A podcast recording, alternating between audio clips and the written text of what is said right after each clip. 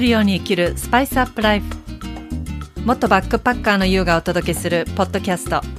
この番組では毎日を旅するように刺激いっぱいの日々を思いっきり楽しみながら心と体がワクワク喜ぶをテーマにスパイスアップライフをさまざまな観点からお届けします。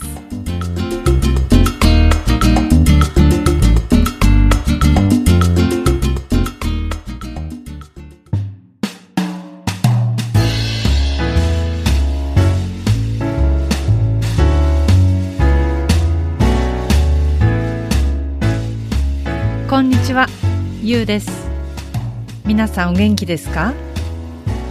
私はとっても元気です。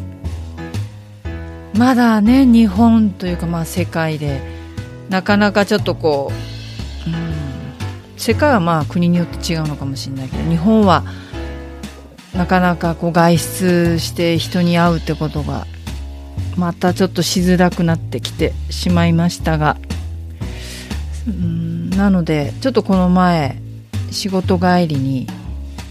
六本木に寄ったんです。ちょっと用事があったので。久しぶりの六本木でした。で土曜日の、まあ、夕方から夜にかけてちょっといたんだけどもまあこういう世の中こういう状況なので本当に人が少なくて普通土曜日の六本木って言ったらサタデーナイトでしょ？もうあんなに人が多くて交差点のところとか盛り上がってたし、まあ、交差点のとこ盛り上がってるのは本当すごい昔なのかもしんないけど。でもまあこの最近だったらね六本木ヒルズとかミッドタウンの方とかやっぱりそういうところもあるから人多かったけど六本木ヒルズも人はまあまあいるいるっていうかちょろちょろいますけどまあでも少ない。あの本当少ない。はっきり言ってガラガラ。そしてちょっと本当久しぶりの六本木のこの街をやっぱね夕方だとまだ明るくてなんか六本木やっぱ夜の街でしょと思って。で暗くなってきたからちょっとねあのネオンとかねちょっと見ようと思って行ったんだけどやっぱりすごくこうお店が閉まってるのかちょっともう潰れちゃってるのかわかんないんだけどなんかねこう人通りも少ないし暗いんですよねなんとなく街が。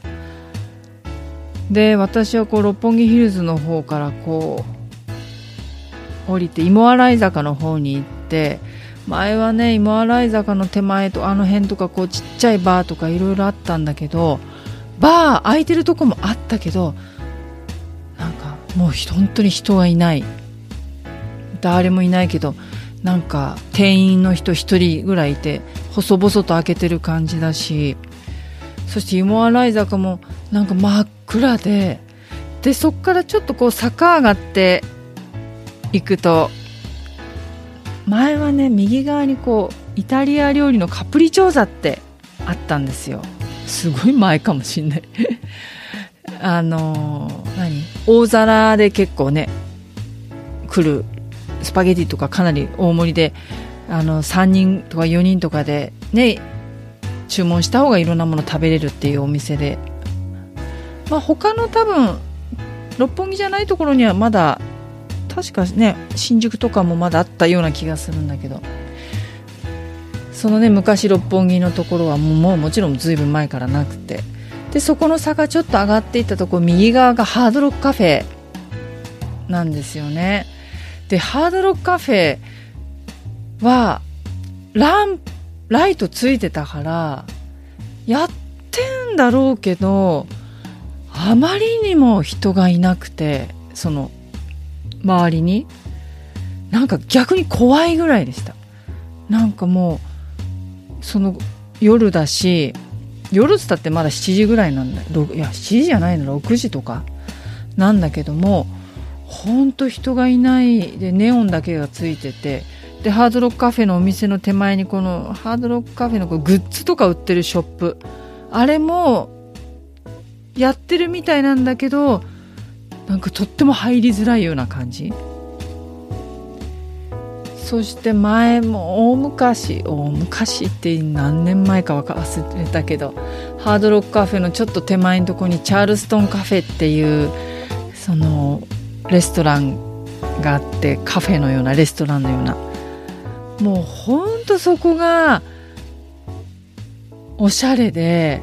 あの外国の方もこうすごく多くてでテラスがあるからもうここはちょっともう日本じゃないっていう異国っていう感じだったんですよ。もうおしゃれな外国人の人たちが土曜日の夜そのクラブとか行く前にそこでちょっと腹ごしらえして行くっていう感じで私もそこ大好きでも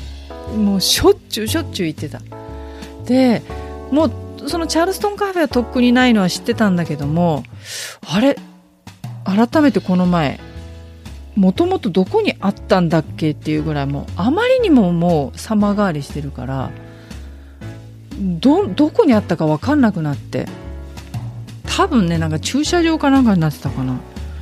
いや寂しいなと思いましたね。なんか最近のこの最近の時代ってこう駐車場になっちゃうのが多いですよね。すごく。でまあそこの芋洗坂上がってハードロカフェ行っての方の行ってでちょっとあの六本木の大通りの方に出たんですけどまあいない。本当に全然ロアビルとかねうわ懐かしいと。ロアビル自体は変わってないけどまあ中ちょっとそこまでね中の店舗がどんなの入ってるかまで見なかったんですけど。まあそうやってこうぐるっと回って前あったねスクエアビルディスコビルですよ。あそこもちょっと見てみようと思ってちょっと入っていったらなんかもうやっぱり駐車場立体駐車場っていうのかなあれ。ちょっと分かんないけどまあさ何にもない。さも影も形もないという感じで。でねスクエアビルのほとちょっと脇入ったとこ日卓ビルでねあのそこも昔エリアシパンゴとかねなんかそういうのいろいろあってたけどイタリアントマトとかねちょっとその先にあったりしたんですけどもうなんか全然全然あのない、うん、もちろんないんだけど寂しいなと思って。別にそこもちろんね時代がもうどんどん変わってるからあの違うお店になってそれでもそこに活気があればいいんだけどもあまりにも暗さになんかね本当に寂しくなっちゃった。またねこう街中でいろんなこううごめく多国籍ないろんな方たちがいてその中に私たち日本人もいてこう笑いありね酒飲みそういうなんかこうギラギラしたような感じがね欲しいなと思いますね。ナンパがありみたいな。いやとこうしみじみ物思いにふけりながら六本木の交差点をこうまた戻ってきてであの駅にからまたね帰ったんですけど。うん。やっぱね六本木は私その遊んでた場所でもあるけども六本木が好きだったからそこでまた働くようにもなったのでそのね音楽関係の仕事してる時に。だから音楽あの六本木っていうのはやっぱねすごく自分にとってとっても懐かしいところでもあるしなんかホームタウンみたいなところもあるしなんかすごくいろんな感情が芽生えるところです。胸がキュンとする感じ。またちょっと盛り上がった六本木を見に行きたいと思ってます。そしたらまた報告しますね。そしてね今日本編はこんなテーマでお話ししようと思っています。穏やかな自分で居続けなくてもいい。たくさんの感情があっていい。皆さんはこう自分の感情というのに向き合ってますか？こう向き合う機会を持っていますか？感情ってこう自分の本当の心の声が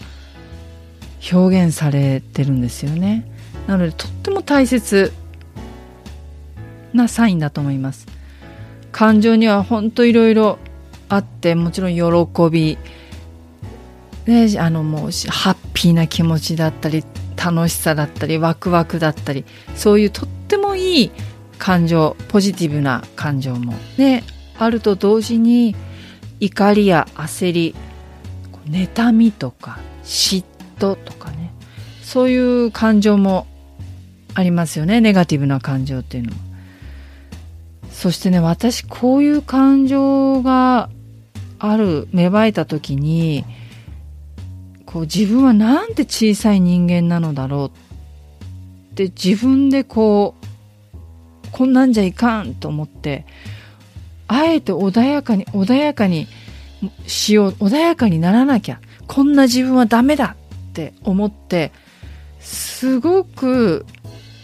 むしろ自分の感情にこう押さえつけてた時があったんですよ。20代の時なんかほんとそうでしたね。だからこういう結構人によって喜怒哀楽が激しい人いますよね。こう喜びもすごいけども怒りとかそういうのもすごいこう付き合ってる彼とかに嫉妬とかもやきもちな気持ちとかもバーッと出すみたいな人とかいるとうわすごいな私はなりたくないなって思ってるのと同時にああいうふうに出せるのってどっかで羨ましい自分もいたんです。でもそういう感情ってそのこんな自分はダメだって抵抗しなくていい。否定しなくていいんですよね。感情を持つということはとっても素晴らしいこと。なぜならこう私たちは神ではないですよね。神様じゃない。喜怒哀楽を持った人間。感情っていうのはいろんな感情があります。だからこう色なんですね。カラー。感情はいろんなカラーがある。この自分のカラーを一色だけにするのでなく一色であり続けることもないしその時その時いろんなカラーを出していいんですね。これから生きていく上で自分にもこんなカラーがあるんだ。こんな感情があるんだと気づく。それがまだ見ぬ知らなかった自己発見でとっても楽しいこと。だって自分でまだ見たことなかった色に気づくかもしれない。てか気づくんですよ。絶対これから生きていく限り。じゃあ、ね、このもしネガティブな感情恐れの感情があった時こう湧いてきた時はどうしたらいいのか。やっぱ苦しいですよね。ちょっと不快感があるし。なんだけれども自分にもこういう感情があるんだという自分に許可をする。ただ流れる雲のように眺めながら私は今こう感じている。こういう感情があるというのを見つめていく。そういうふうに自分で見つめていきながらこうね書き出すのもいいと思いますね。こうジャーナルとかもいいと思います。もう畜生悔しい。もうなんでっていう感情をそのままこう書いてもいいと思うんです。私今こういうふうに思ってるんだでそして雲のように流れていくんだから決してその感情というのは永遠ではないんですよ。時とともに自然に流れていく。だからそこに逆ら逆らわないでただ見つめて感じる。その感情が自分の本当の心の声のサインです。もしネガティブな感情があるのにもかかわらずこのサインを無視したりちらっと気づいてるんだけど見て見ぬふりしちゃったり無理してポジティブポジティブにしようとこう蓋をして見なかったことにしてしまったりすると自分をねどんどんどんどん窮屈にしちゃうんです。で良くない感情の上にどんどんいろんなことを乗せるとどんどん自分の心の声にも蓋をしてしまうんです。そうすると自分の心の声からどんどんどんどんそれていってしまうのでその時は蓋をして何とかしのいでもいつかそこがパンパンになってくる。苦しくて苦しくて苦しくて仕方がなくなってくる。要はどんどんどんどん靴下をね5枚も10枚も20枚もどんどん履いていっちゃうんですよ。重ね履きしていくんです。重ね履きしていってどんどん足もこう動けなくなってそれで一生懸命ブーツを履こうとするんですよ。もう窮屈ですよね。そんなに靴下何枚も履いてたら。だけど一生懸命私はこのブーツ履きたいんだ。履かなきゃっていうふうに履いてても履けないよね。無理して入ったとしても歩きづらい。だからねもうこのままの私でいい。こういうその時に感じた暗いねネガティブな感情があるからこそ光を感じる。闇があるから光の明るさや光の温かさありがたさを感じる。そしてこの闇ネガティブな感情っていうのは光を強める要素にもなるんです。私がむしろ一番怖いのは感情がないことだと思います。感情がないっていうのも何も感じていない。そのネガティブな感情だけじゃなくて喜びのポジティブな感情も感じない。生きているのに。ぱりね感情を持った人間として生まれている限りこれからも多種多様なたくさんのカラーの感情を味わい尽くしましょう。もう自然にあるがままにそうありたいですよね。今回もこの旅するように生きるスパイスアップライフ聞いていただきありがとうございます。ぜひこの番組の感想などメッセージいただけるととっても嬉しいです。あとはなんかこんなことうん、お悩みというかね気になるんだとか相談でもいいですし何でもねありましたらぜひ番組概要欄にありますメールアドレスにメッセージいただけたら嬉しいです。また次回お会いしましょう。